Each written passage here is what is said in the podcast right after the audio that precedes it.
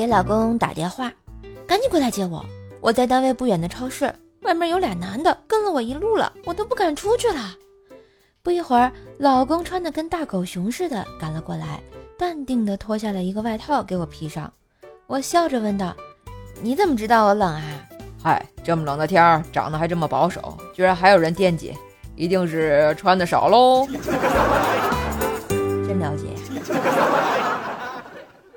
异地恋，早上和女朋友聊天，我说：“老婆，我出轨了。”和谁？刚才没忍住。和右手犯了罪呀。嗯，没事，自己人，自自自己人。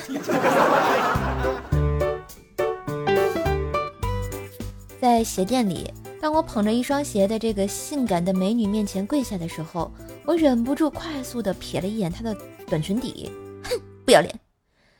我猜你在这里工作就是为了看女孩子的裙底，是不是？当然不是了。我说。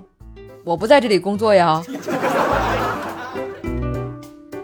嘿，今日份段子就播到这里啦！我是段子搬运工瘦瘦呀。喜欢节目记得随手点赞、订阅专辑，并给专辑打个五星优质好评，送月票啦！上瘦瘦主页订阅奏奈讲笑话，开心天津话。支持瘦瘦就要多分享、多收听、多打赏哟。